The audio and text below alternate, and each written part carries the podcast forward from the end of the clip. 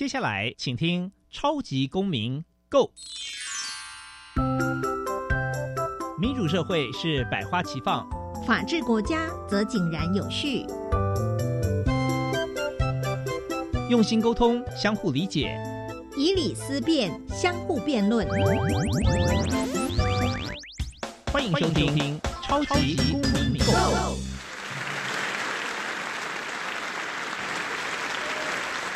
各位听众朋友们，大家好，欢迎收听《超级公民购》。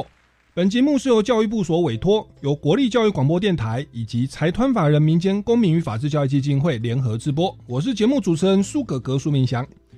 各位听众朋友，你们知道再过三天就是世界动物日吗？知道这是为了纪念意大利的传教士圣方济各以及他所倡倡导的向献爱心给人类的动物们致谢的理念所定定的日子吗？很高兴今天邀请到台湾动物平权促进会的执行长林义山执行长，我们一起与林执行长来聊聊如何防范动物被凌虐的主题吧。民间公民与法治教育基金会是以推广民主基础、公民行动方案为中心，培育未来的公民具备法律价值以及思辨的能力。本会成员也持续受邀到校园对教师做相关的宣讲。以协助更多的教师可以妥善处理校园的辅导管教议题，并落实校园中的民主法治精神。除了每年固定举办全国公民行动方案竞赛，并且不定时的举办教师研习与工作坊，期待与社会各界合作，推广人权法治教育。接下来进入小小公民庭看厅，小小公民庭看厅。在这个单元，我们将会带给大家有趣而且实用的公民法治小知识哦。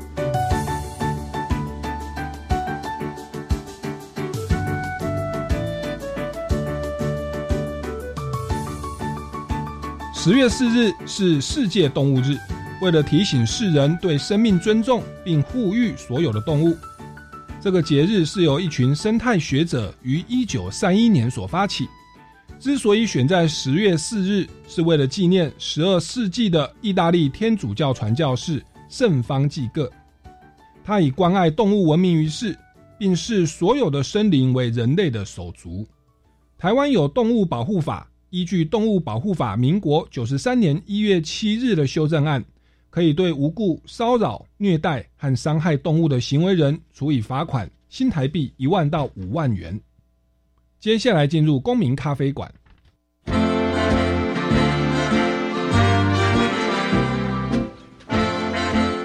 民咖啡馆，倒杯咖啡，跟我们一起在公民咖啡馆分享近期最具代表性的公民时事。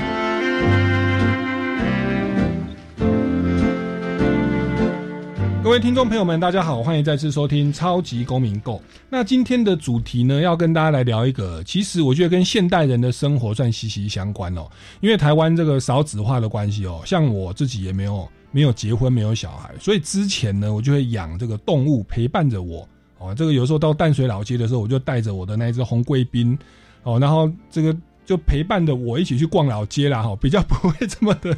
孤单。好，那是我早期有养过红贵宾。然后到近期，我则是开始尝试养猫咪哦，因为人家说狗派跟猫派是不一样哦。狗的话是，你给它东西吃，它会觉得我就是我们主人应该是神吧哦，因为我们给它东西吃。但是猫咪就反过来，就是我给它东西吃，猫咪会想说，那它应该是神吧，所以我要把食物给它吃。所以我养猫咪的时候，一开始有一些心理障碍，就是说我对你那么好，你怎么还抓我，还对我这么大小声哦？那这个是养猫咪的一个。嗯，蛮好玩的一个心态调整。好，那所以我要跟大家讲说，其实这个动物啊，特别是狗跟猫，跟我们一般的人类的生活是息息相关的。我很多的邻居朋友家里是养的像动物园一样，特甚至说有一个房间就是空下来给动物的。后来连兔子也有哦。那之前看新闻曾经有养猪啊，养什么什么的哦，其实蛮有趣的。好，那这个是动物啊，跟我们生活相关哦。那我想说这个。导致我们爱动物的人很多，但是与此同时，其实我们也会常看到一些社会新闻，像之前有所谓的虐猫人士，那个人哦蛮特别，我看他照片长得有点像老鼠，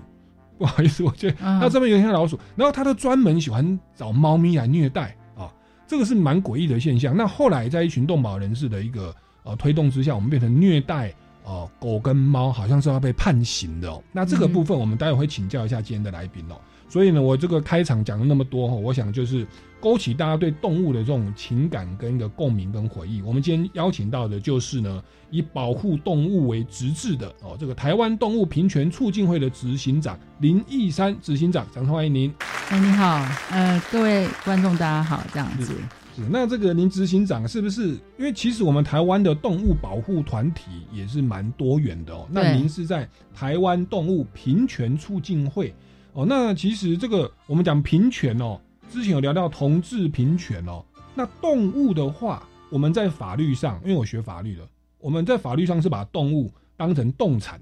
可以买卖，可以交易。那所谓的动物平权，它是什么样的一个一个概念？是不是可以请教一下执行长为我们说明一下？嗯，我们当初是觉得，呃，会创立的，刚开始是因为我们觉得台湾的。呃，台湾的动保团体比较，因为台湾的流浪动物问题很严重，所以比较是关关注的焦点是在第一线的流浪动物的救援、收容、结扎、送养这几个环节。那我们会觉得，其实缺乏了一个关注所有动物的一个团体。当然，目前台湾有三大概。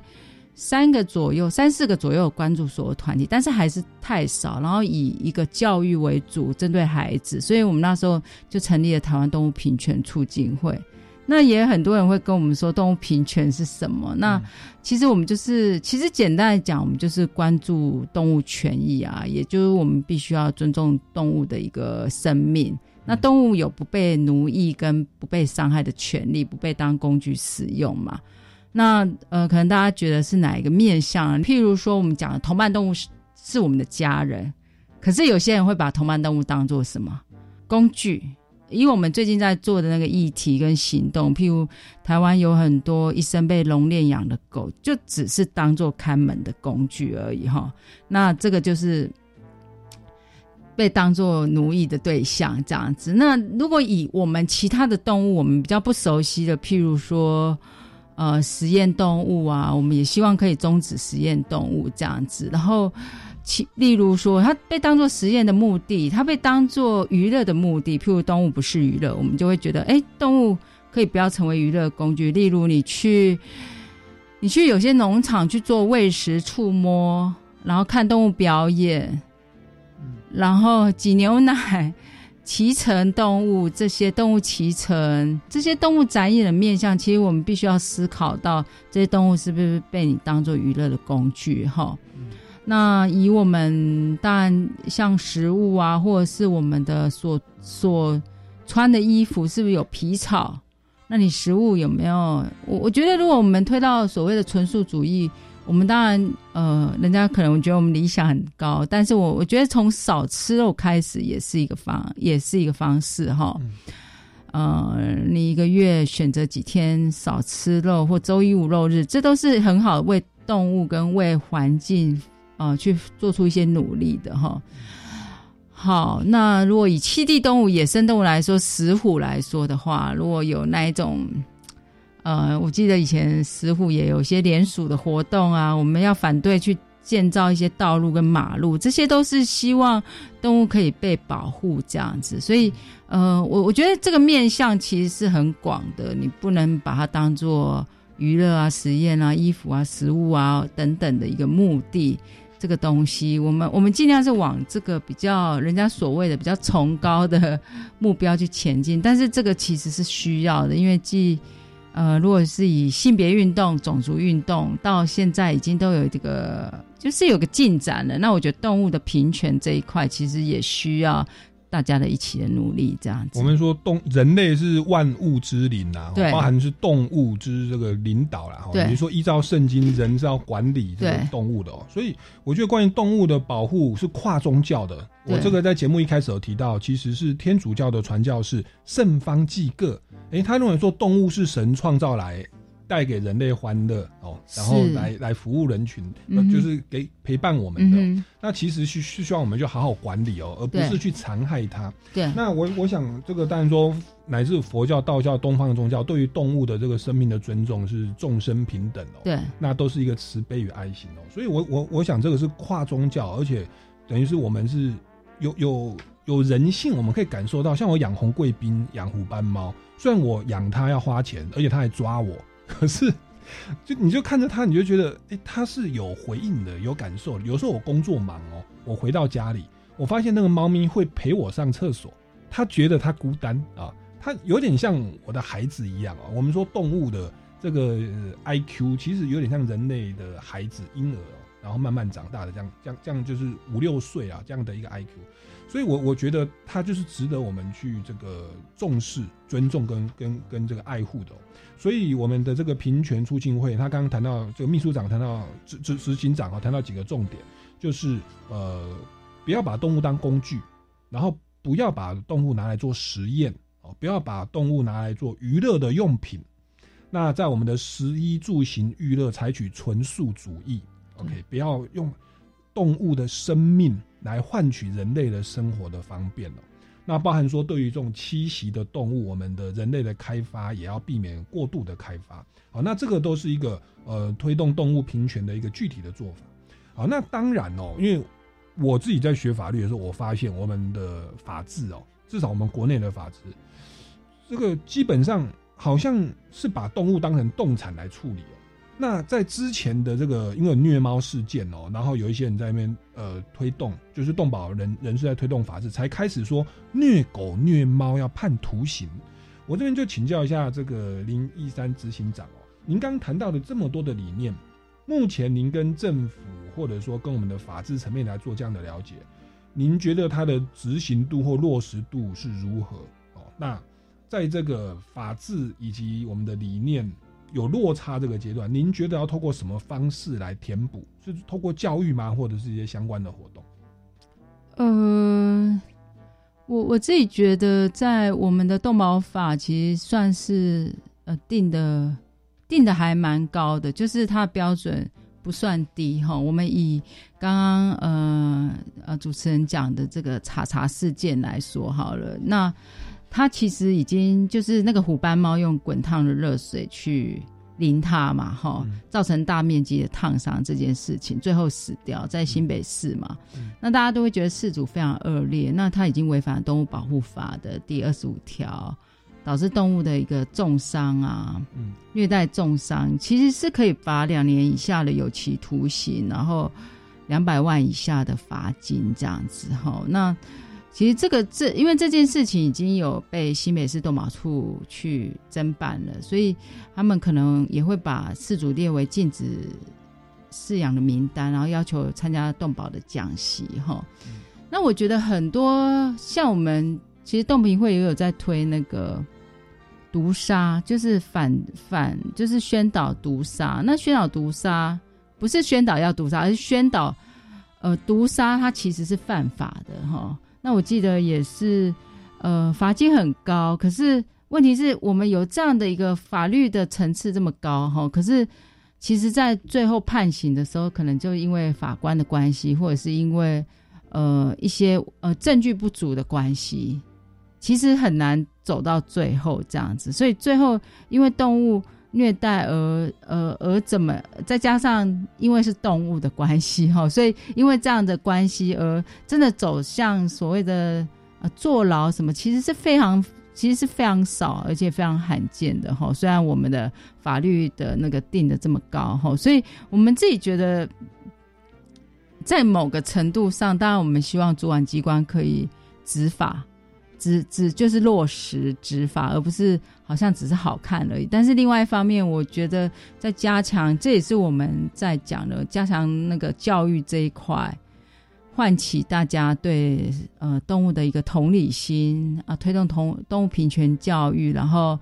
其实这一块其实也是重要的哈，所以我们那时候才会觉得说，哎，教育这一块我们可以来弥补。虽然在倡议上、在法制上或者是推动修法上，我们都做一些努力。可是我觉得民民间这个意识或者大家关心的氛围如果没有起来，其实法律定再高，其实也没有很大的用意。这样子，对。因为法官其实像我学法律系哦，我们学的都是基本人权哦。都很少聊到基本动物权，对对。然后我有一个研究所同学想要写动物权，人家说你研究这个太冷门了，对，不是大家所关注，大家关注不动产啊、智慧财产权啊，对。所以所以基本上，呃，在正常的法律的一个训练之下，他会把动物当成财产权。所以如果有人是因为呃毁损一个动产，对，你要让他去面临两年以下的有期徒刑，算是对于呃加害人的人身自由的拘束。我相信啊，如果法官他不是对于动物有特别的一个呃关注的话，他有可能还是可能就给他警告一下，或者是比较轻判。那这确实是有可能是我们目前的你说法制定的很高，但是在实际的动物保护上可能有相当的落差，所以也是造成我们这么多的民间团体，当然说这个平权促进会、动物平权促进会要在这个教育的方面来做推动。那这个教育的的部分，其实我们常看到一些新闻媒体的访问，我发现这个就是你们促进会的这个推动的方式，蛮蛮多元的。那这个包含说包含法制面的推动哦，然后还有一些很多的活动，像这个近年有陆续办过线上的动物影展哦，然后邀毛小孩这个一起来野餐，千人路跑来为动物发声哦。那去年也有这个推动民间版的动保法哦。那有很多跨党派的立委相挺哦，那这个部分是不是也请教一下的林执行长哦，在我们的法规的修改的层面，然后您觉得这个民间版的动保法哦有怎么样的一个重点？那再来就是您这个办了这样的这么多的活动，是不是也可以跟我们稍微介绍一下，也看一下我们听众朋友可以如何来响应呢？嗯，民间动保法，因为它整个整个很多，然后也做一个很大的一个。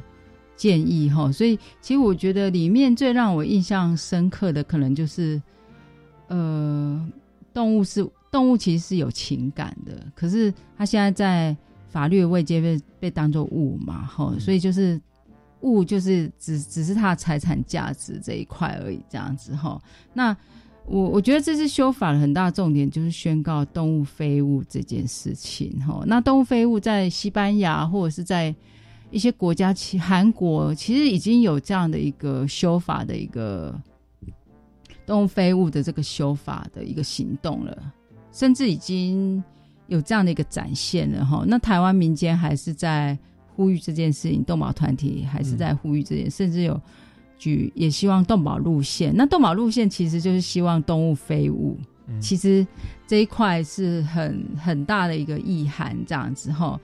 我们如果一般遇到那个我们的动物，如果被譬如我们送到宠物店，然后被人家呃发生什么事，我们可能只能呃说什么呃折旧多少，然后最后财产 就是对。那其实我们也知道动物是无价的，如果你们养过动物的话，怎么会是用折旧跟什么财产毁损这种？可以去比拟的呢，所以其实我我觉得这个这个就是动物，就是我们的家人朋友哈。那我们我们如果就要精神抚慰金，因为这也有事主因此而这个去申请视线哈。那我觉得他要他其实就是说他们遭受这个是这个宠物遭受到不法的一个侵害，譬如被毁损了这样子哈。那其实他要的也不是。抚慰金，他其实就是要替动物争取动物非物的这个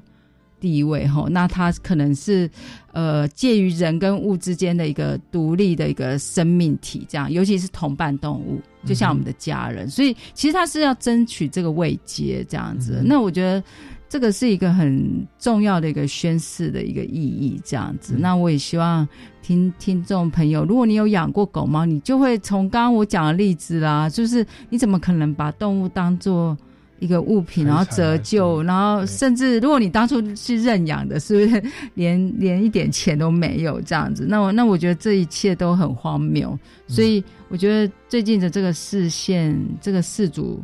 去有一个灵性事主去针对他的宠物去做一个视线，我觉得是非常好的一个前进的一个。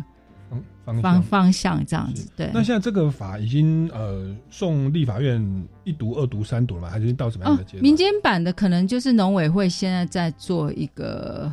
因为它很多，所以我觉得好像是农委会在做一个。看哪些可以纳入这样子，对，并不是说已经到什么一读，那可能有些立法委员也会参酌这些这些所谓的呃民间版的修法，作为提案的一个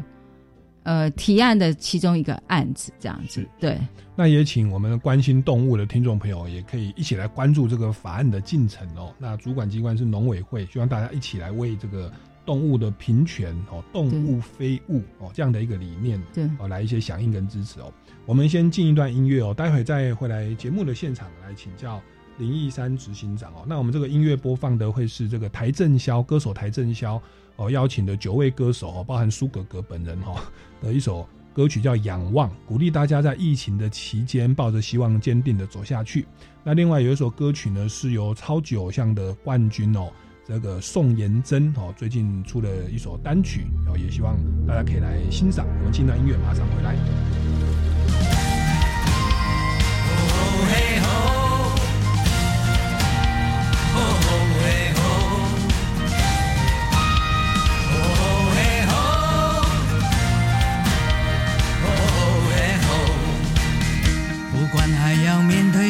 少的困难，不管还要迎向多少的风浪，我想让你了解，你从来不孤单。不管还有多少恐惧在扩散，不管还有多少不安在弥漫，我祈求你永远不会失去盼望。如此脆弱，像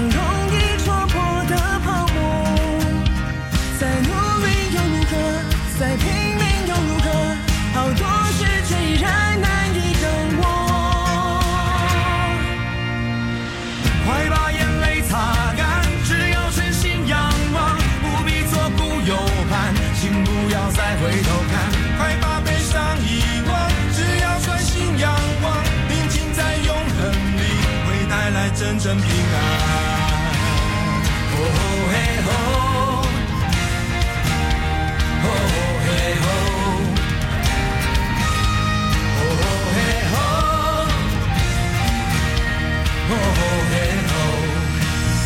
有你同在，我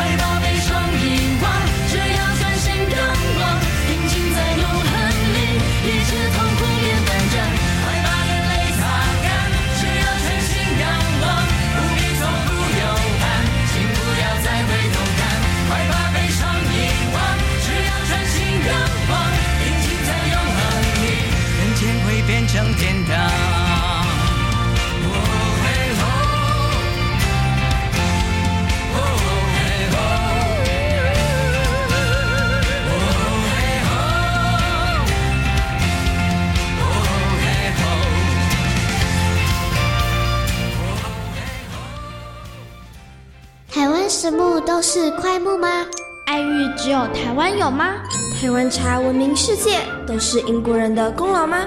为什么夜市附近常有庙呢？关于台湾大小事，交给小番薯侦探队，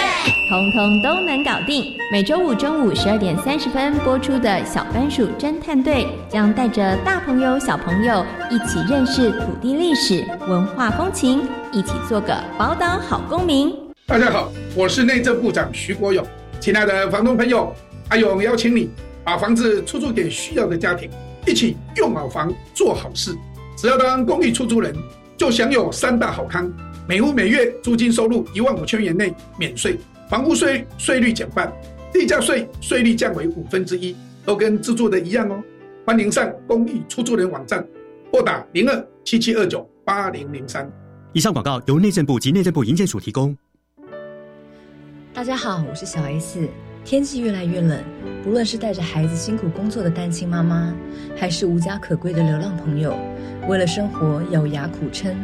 过年快到了，邀您帮助穷苦人，一同守住他们一年里最重要的一顿饭。请支持仁安基金会韩式吃饱三十爱心专线零二二三三六一二四七零二二三三六一二四七。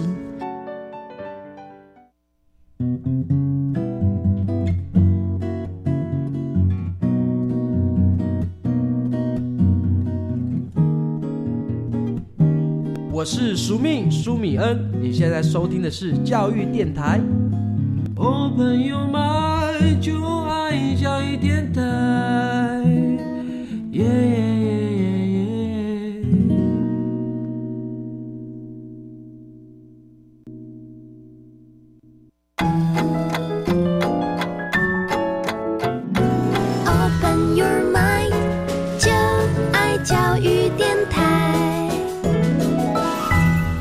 位听众朋友们，大家好，欢迎回来《超级公民购》。今天呢，要跟大家谈的主题呢是动物毛小孩有关的哦，特别是在三天之后呢，十月四号是世界动物日，所以我们今天特地邀请到的是台湾动物平权促进会的执行长林义山执行长。那他刚刚有跟我们来聊到说，其实我们要宣导的一个理念就是动物非物哦，也就是动物它其实应该是一个权利的主体，而不是一个财产权的客体。所以，我们人类不能够为了自己的方便或自私哦，就把动物当成看门狗当工具，或者把它拿来做实验，特别是呃没有人性的这种虐待的实验哦。然后，也不能把动物当成娱乐的工具。那甚至推广，我们应该要推广纯素的食衣住行娱乐哦。然后，包含说我们的这个山野的一些开发，要注意到栖息保育类动物的这个生态的维护哦。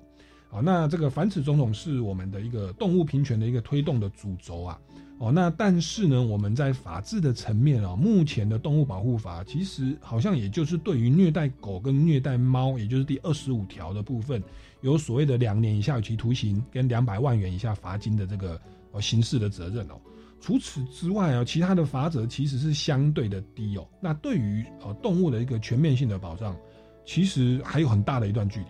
所以刚刚临时新长跟我们聊到说，其实动物平权促进会的一个重点呢，就是呃推广啊、这种动物的权利的保障，在教育方面去去这个扎根哦。那这个部分是不是也来跟我们听众朋友介绍一下呢？我们其实有一个，如果是针对法律这一块，我们有一个是反毒杀的一个一个法律哈。那呃，反毒杀的一个宣传品的一个系列的一个宣导哈。那我们目前是到全台湾一些毒杀的热点去宣导，呃，这个是触犯刑法的。然后我们可能去，因为很多都是在乡镇哈，那我们可能去呃很多地方去做宣导，发扇子啊，呃，张贴布条啊，然后或是发 DM 啊，让大家知道说。毒杀其实是犯法的哈，那我我觉得这个东西其实我们必须要很清楚知，甚至他五年跟五百万，如果是复数动物的话，复复数动物，对啊，他譬如你一毒就不可能，你毒一旦毒的毒一次啊，对，通常是一个街上哦、刑责是到五年，对，五年跟五百万，但是其实也没有人真的被就是我记得没什么被罚过，或者是真的因此而甚至到这么高的那个，对，那呃一样的哈，我我我觉得回到刚刚我讲的，就是其实我们定了这么高的一个法则，那其实其实用意只是，我觉得在某个程度上，我们还是希望回到教育上，可以以动评会角色啊，因为我们必须，毕竟也不是。跟法律有关的机构，我们回到教育角色，我们希望宣导，因为很多人不知道这是犯法的，所以我们就走访了全台湾的一些热点，然后去发送，甚至用广播来去宣导，然后发送宣导品，然后去做一些填调，譬如很多都是喷除藻剂，除藻剂，然后导致一些动物或生态环境的破坏，然后人类也。呃，这个影响到人类，影响到环境哈，所以其实这个东西我们会呃会一起去宣导，譬如说你要守护你的呃，我们有贴纸嘛，守护你的家园，嗯，然后孩童的健康这个这一块这样子，好，这是我们今年有在推展的一个行动。那我们另外，因为我们动评会有有个特质，就是我们跟很多艺术家合作，所以我们有在台西云林的台西举办一个。呃，底咖摄影展，然后是针对黑狗，嗯，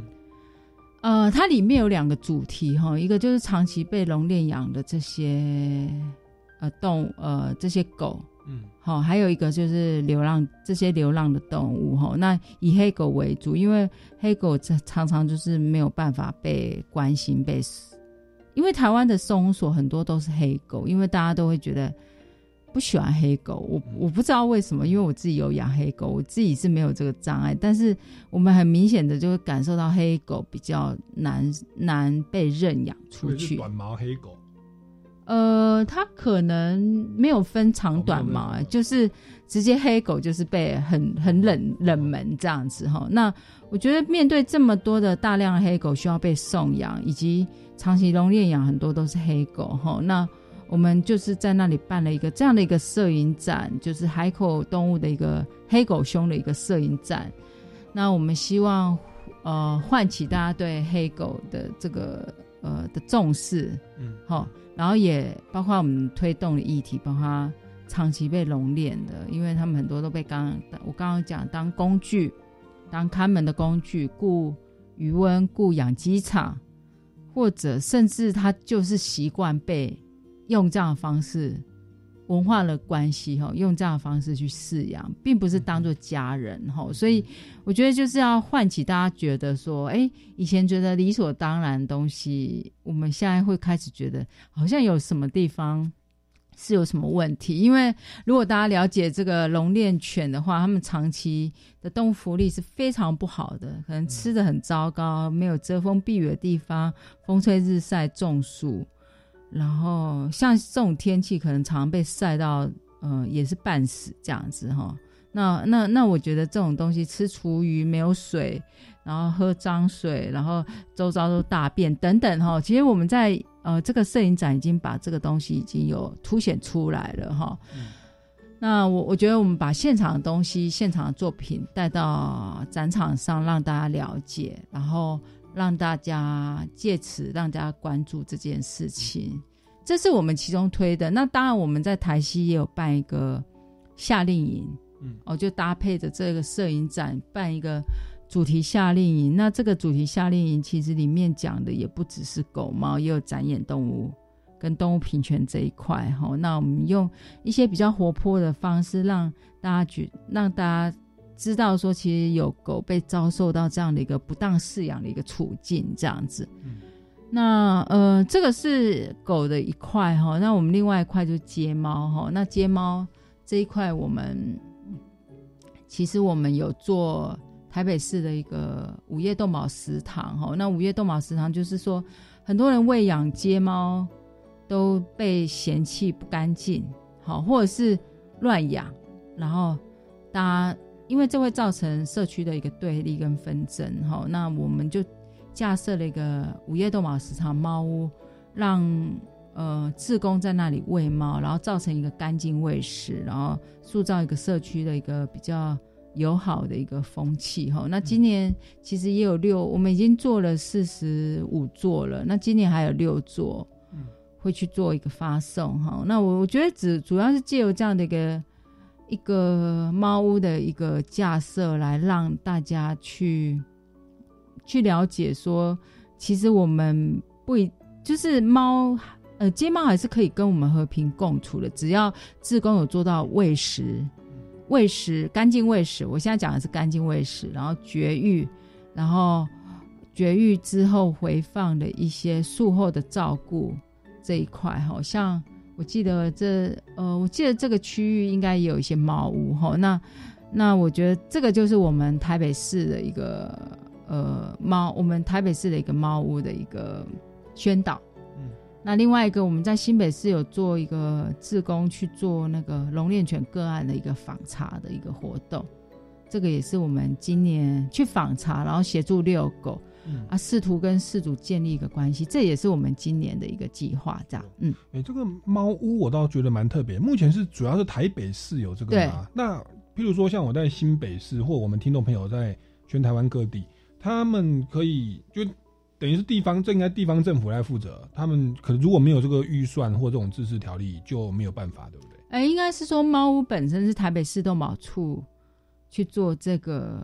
政治推动。对，那但是他并不是说一定要推动，那只是说台北市动保处想啊，就是我们提了这个案子，他觉得 OK，因为台北市在接猫的部分上其实做的是蛮完善的，例如。他们有个 TCCP，就是友善接猫的一个宣导。他们有一个计划，就是让接猫可以去透过结扎，嗯，然后回置在原地，然后自工继续照顾。那这个结扎经费是动保处可以呃出经费，可是，一旦这只猫发生了什么问题，也会去。可能告诉动保处也会，动保处也会通知自工来处理这样子。那以往其他地方就是都很乱，可是我觉得台北市动保处，呃，在而且这个这个东西是里长要签署同意的，嗯，所以我觉得它是有一个制度，有一个规模性的去进行了很多年。我记得有些里可能本来有几百只，后来就慢慢的，呃，因为透过结扎，透过维护。呃，慢慢的变个位数，也有这样子。是，那我觉得听众朋友，至少我在新北市啦，就可以用台北市的范例，然后跟我们动物平权促进会来，有有你们民间团体的力量，然后来跟政府来一个陈情哦，请愿，然后让他们去做的。我我我我想政府应该也会蛮蛮蛮愿意啊，就要预预算够的话，当然也需要各地的里民市民的一个支持。对，我觉得这就是一个很棒的做法哦，就是通过猫屋对于猫咪绝绝育。也维持市容啊，还有这一些传染病等等的问题，还有夜间的安宁啊，其实很棒哦。那甚至它都成可以成为一个，我我这样讲，因为我喜欢猫啦，所以我觉得它就就变成一个观光的的的景点。是啊，因为国外都是这样子啊，就是因为我们的猫屋其实不是一般猫屋，我们也有透过艺术家彩绘哦。事实上，上面有一些彩绘的作品跟艺术家的作品，所以我们第一我们有两代嘛，那第一代。是呃艺术家彩绘，那第二代就是把艺术家的作品呃用粘贴的方式贴在猫屋上面，所以所以其实呃其实对啊，或许观众朋友可以上我们的动评，因为我们动评会网站其实就都有这一块的一个影片的介绍，你们可能看个影片就会很了解我们猫屋长怎样，你可能也很好奇，甚至我有名牌。我们的猫屋其实是有名牌的哦，就是什么什么爱猫里啊、中正里啊，就是我们有这样子慢慢的呃市集做都有名牌这样子。对，好，所以请听众朋友其实可以直接到这个呃平平权促进会动物平权促进会的网站，把这个影片去分享，或者跟里长啊、议员啊、政府来这个呃请愿哦。对，好，我们先进一段音乐哦，待会再回来节目的现场继续请教我们林执行长。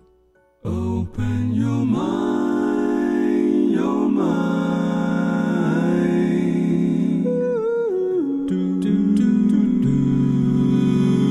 Open your mind，就爱教育电台。各位听众朋友们，大家好，欢迎回来《超级公民购》。今天我们节目呢，非常荣幸邀请到台湾动物平权促进会的执行长林义山执行长。那他刚刚这个有跟我们聊到说，其实这个促进会呢，就是有在做一些反毒杀的宣导，然后也办了一些摄影展、夏令营哦，那也包含了猫屋的推动跟响应宣导等等哦。那我我刚就想到这个黑狗的部分哦，这个执行长提到，我们四组就是我们人类啦哈，对于黑色的动物好像 比较不友善哦。那我觉得蛮蛮蛮妙的，就是其实以前我们人类与人类之间，因为它的肤色，哎，我们会有歧视。对，那现在我们对于有色的人种，我们慢慢的来重视它的人权，才在调整。可是我们对于动物的哇，原来也带着这种色彩上的歧视，那所以导致对于黑狗的照顾是呃特别的不足哦。那我觉得这个部分也有赖我们人类啦，或者说我们听众朋友去重新思考，到底我们照顾一个动物是因为它动物本身的生命有价值，还是因为我看中的是它的色彩，就像一台车子一样，我到底是把它当成一个一个生命，还是把它当成一个？呃，装饰自己的工具，我觉得这需要我们去思考。哦。那我想，除了呃毛的颜色之外哦，我我看到有一些被被弃养的狗跟猫，它是残缺的，身体残缺的。我就想到我一个演艺圈的朋友，就是陈芳宇 Kimberly 啊，唱《爱你》的那一个。哦。我有有一次呢，受这个陈芳宇的邀请到他家去哦，哎，他家就有一个房间，里面都是猫跟狗。那我进去看，我想说，这个艺人应该都养一些民民种的猫跟狗吧，哦。一看不对，里面都是一些浪浪，都是一些身体残缺的流浪狗跟流浪猫。我其实当时是非常感动的。但是说 Kimberly 本身很低调，但是我我想在这边就是跟大家说，其实我们对于动物的一个关爱，不应该是从它的外在，包含我们人类也不会因为你身心障碍，然后就予以歧视，反而是更多的照顾。我觉得我们在照顾动物的时候，也要学着呃有这样的一个反思哦，用这样的一个心态去面对哦。像执行长在面对这一块的时候，您遇到对孩子的宣导，或者是呃您接触的这一些事主，呃，他们对这种弱势，我也跟他说成是弱势的动物，哦，您刚刚说对黑狗有歧视，哦，那像对这种残缺的狗啦，或身心障碍的狗，嗯，一样啊，就是其实就是回到人人们对待这种，譬如我举例好了，如果是品种的狗猫。其实就是大家一直排队，还要抽号码牌，然后去 去你认养，对你认养还要抽号码牌，你甚至要大排长龙，然后你甚至有有最近有一个呃县市的那个县长还市长还还还来抽号码牌，我觉得这这真的很荒谬哦。那其实我我觉得回归到品种没有错，但是。有错是人们看待这些动物的一个态度跟心态哈。那这些米克斯乏人问津，甚至很多收容所因为零扑杀之后，他们他们可能也没办法要怎么讲，一就是面临收容所爆满，嗯，所以像很有些收容所就直接也放到。外面这样类似这样子的一个状况，就是其实很多狗都无家可归，甚至最近我我最近看一个报道，就是综合收容所，以我们知道新北市很多狗都已经待了八年以上，嗯嗯，对他们也都是米克斯哈，不可能有品种犬就很难这样子，因为毕竟。我讲，大家还是比较偏偏好品种犬。那我觉得大家必须，呃，因为我们自己在送的过程中，我觉得米克斯真的就是，呃，我们也有在协助爱狗场的爱妈的中老年狗送养。嗯哼，你会发现这些狗到了一个新环境，也会学会一个感恩跟学学习，就是。他不会有什么问题，为什么？因为他原本的环境更糟糕，所以他到了一个新的环境以后，他其实几乎是没有什么问题的，包括很乖，个性上，或者是包括他的那个，就都不会造成什么问题。所以我自己觉得，我看到米克斯的一个很好、很好、容易上手，然后很好养，然后当然你要养小狗，当然就要很有耐心，很多。陪他，可是如果你养中老年以上的话，像我们最近有送出十三岁的狗，这样类似这样子，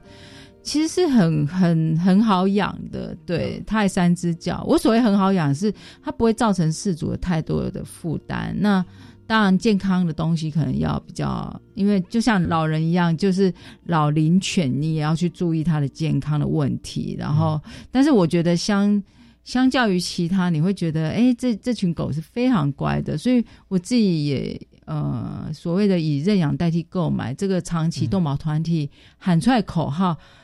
一定有它的一个原因，就是我们真的很希望大家可以去认养这些所谓的乏人问，尤其是黑狗米克斯这样子。哎，说到这个收容所，我知道，因为前阵子有一部电影说什么七夜哦，就是猫咪说只能七天就要安乐死，后来十二夜哦，十二夜不好意思哦，十二夜，七夜是七夜怪谈哦，十二夜还是猫咪，那就后来好像变成政策有一些改变，然后变成是。不安乐死，就可是结果是如您刚刚所说，造成收容所的爆满，然后变成他现在的状况是怎么样？是连预算都没办法帮他们施打疫苗，然后就让他们自生自灭嘛？现在的状况是如何？现在的状况就是各地收容所的一个爆满的一个状况。那爆满的状况，其实因为你他就怎么讲，他就是不会像以前有安乐这样子哈，所以会有爆满。那爆满其实你就会。受限于所内的资源有限，好，那动物福利不一定是会好的。这样，当然我我必须要说，像我刚刚讲的那个综合收容所，是一个，我记得它是一个很用心照顾的一个收容所，所以还是要回到收容所的人怎么去照顾动物。但是它大致的方向就是资源不够，然后爆满，所以动物的处境其实是很需要。有人去收容所认养出去的这样，因为已经已经空间的关系这样，甚至苗栗最近发生被动保团体揭露，呃，它有很多伤病重的狗，就因为资源不足的关系，也没有去安乐它，然后就活活那是活活折磨吧，我们可以理解嘛？可能有些狗你没有给它重病，你就你就因为很多资源的关系，你没有办法给它。医疗其实也是折磨而死，所以我我自己觉得，在这一块收容所，它必须因为也病重，其实是可以安乐的哈。所以这一块，其实收容所各地动物所必须要意识到，这个是很重要，而且是针对动物福利必须要去做的事情。所以这个以认领代替购买，我觉得这是救猫狗一命的哦，胜造七级浮屠。对。我我我想请教一下，如果我们想要去认领的话，我们要预备哪些东西？我的意思说，我们要有预算吗？要一定要打疫苗吗？怎么样？怎么样？怎么样？那其实像我有一些朋友，是他们家自己养了猫咪，然后生了一堆孩子。那我也不晓得那个我们目前的规定是怎么样，也要去办登记吗？还是说他生了一堆孩子，然后就分送给别人？这样这个是目前是这个我们我们是的确是违法的，而且他们是。流浪动物的源头嘛，我们原来流浪动物会这么多，就是大家觉得我这边生一胎，这边送，然后那个送的人也也也也在生，然后每个人只要生每每一户家庭只要让狗生一胎，在那乱送，我们流浪动物的问题就。解决不完，就是黑户，对不对？所以正正确的，所以我我觉得这一块，其实我们一直在觉得家犬绝育是重要的。那其实，在动保法，我刚刚有说，其实它有立了一个非常高的标准，就是你如果没有绝育，其实是要罚五到二十五万，五到二十五万。对，所以其实我们在养猫跟狗，一定要把它结扎。对，那你如果因为一些特殊的原因，譬如医生觉得这只狗结扎会发生什么事情？譬如，就就真的死掉或怎么样，那你真的可以另外申请。可是，呃，你绝对不能不结扎。其实这个，其其实这个，所以呃，包包含那些什么什么纯种的狗，当然当然当然是哦。所以养那个民，有的是故意养民犬，然后来繁衍。没有，你个人的繁殖场也是违法的，除非你是。你对啊，你是你是合法的那种才可以你是合法的。我们不能自己买来自己养，不行不行，那都是私人繁殖嘛。那我觉得私人繁殖也变成容易去掩饰所谓的合法繁殖这一块，他们会互通有无。所以其实我自己觉得政府在这个行政量能上，其实真的是不足。我也只能说非常不足。虽然我们一直觉得，哎，可能动物动保。哪一块做不好，那一块做不好，那但是其实也面临到他们各县市政府的动保员或者是资源上的不足，所以其实这一块可能也也需要去留意的，就是民众自己本身的一个行动跟自己本身的一些教育，其实也是重要的。嗯，所以我们其实基本上就是要去，就是去去收容所啦，然后或者是透过，反正就是要要有登记，对不对？现在送养其实是呃，因为很多民间的团体也会办送养活动，甚至网络上超多送养的哈。那我觉得就是呃，基本上就是晶片啊、疫苗啊、狂犬病这三三个这样子。那那你你好像就是你带着身份证就可以去收容所认养。那事实上，收容所为了要把狗送养出去，他们其实是很有时候会免费打疫苗，免费什么晶片，呃，什么呃，免费送你等等。我觉得每个县市的收容所都有这样的一个可能会鼓励你认养的一个措施。嗯哼。哦，所以我觉得我非常希望大家可以走进收容所，看到收容所，然后认养里面那些呃还在等家的孩子，这样子，对啊，嗯。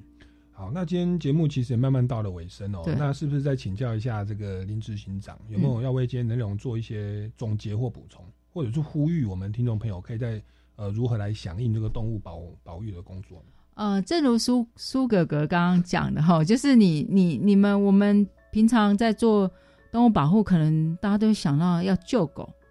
哎，那就会花花很多钱，或者是其实从你的食衣住，其实动物保护不只限于狗跟猫。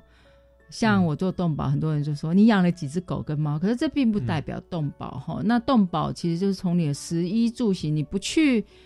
那些所谓的被娱乐的动物的一个场所去，呃，去买门票进去，就是一个动物保护的一个行动了。嗯哼，那你，嗯，你选择多吃素，然后你在譬如说你冬天要买羽绒衣前，你自己就会思考一下，哎，这是用动物的皮呃身体身体，那那你就选择不呃用一些科技羽绒或什么的。这就是一个动物保护的一个行动了哈。那我们用没有动物实验的一个化妆品跟沐浴乳，好，那这个其实在我们在呃我们去买的时候，它上面有一个兔子飞药的一个认证，是国外认证，台湾没有这样的认证。这个都甚至有一个动保团体，它也有这样的一个认证，就是无动物实验的产品。就你们上“兔兔不哭”这个网站哈，那我觉得很多时候就可以从你日常生活的，甚至来参加我们动评会的活动，嗯，夏令营，然后呃选择捐款，选择当志工，这都是一个动物保护的行动。那你可以从你日常生活中去实践，嗯哼，认养，刚一直提到的认养，就是一个很好的一个方式，对啊，很好的一个行动方案，这样子。那其实说这种纯素啊，其实就食衣住行娱乐的纯素啊，除了是保护动物之外，其实我们之前几期有邀请到，就是谈温室效应，就是我们人类为了肉食，你要养一只牛跟猪，整个生产的过程，他们排放的二氧化碳，造成的整个地球的温室效应跟极端气候。那我想，人类为了环保跟永续经营，其实往尊重生命的路线去前进，我认为这是好的啦。那再来就是我这个也可以分享，其实为了我们自己的健康。像我年纪也慢慢过了四十几哦，我我发现我现在如果我我会吃海鲜类啊，当我吃太多鱼的时候，我发现我会开始过敏。对，我我不晓得是因为日本的福岛的核电厂的关系，还是最近的海洋污染太严重，还是自己年纪大了免疫力下滑。我觉得当我们吃这么多的肉，什么瘦肉精啊，什么什么牛啊，什么什么的，好像不是那么的健康啊。对，那我觉得我们。一方面，我觉得是爱护动物啦，不要虐待它们哦。那二方面，我觉得为了地球的永续经营，为了我们自身的健康，其实往那种纯素、简单的一个养生的路线去走，是利人又利己又利众生又利动物的哦。好，那今天节目非常应该说很荣幸邀请到台湾动物平权促进会的执行长哦林义山执行长。那关于动物保护的相关议议题，也欢迎大家到这个动物平权促进会的网站啊来了解相关的。哦，这一些主题包含说什么猫猫猫屋哦的这个推广，我觉得大家都可以去哦去了解，甚至跟我们政府来请愿哦陈情。好，那各位听众朋友，如果对于今天节目内容还有任何的意见或者是疑问，也欢迎到脸书粉丝专业超级公民购来留言，或者到民间公民法治教育基金会来追踪相关的活动哦。那我们超级公民购到这边告一段落，下个礼拜六下午三点零五分，我们空中再见，拜拜。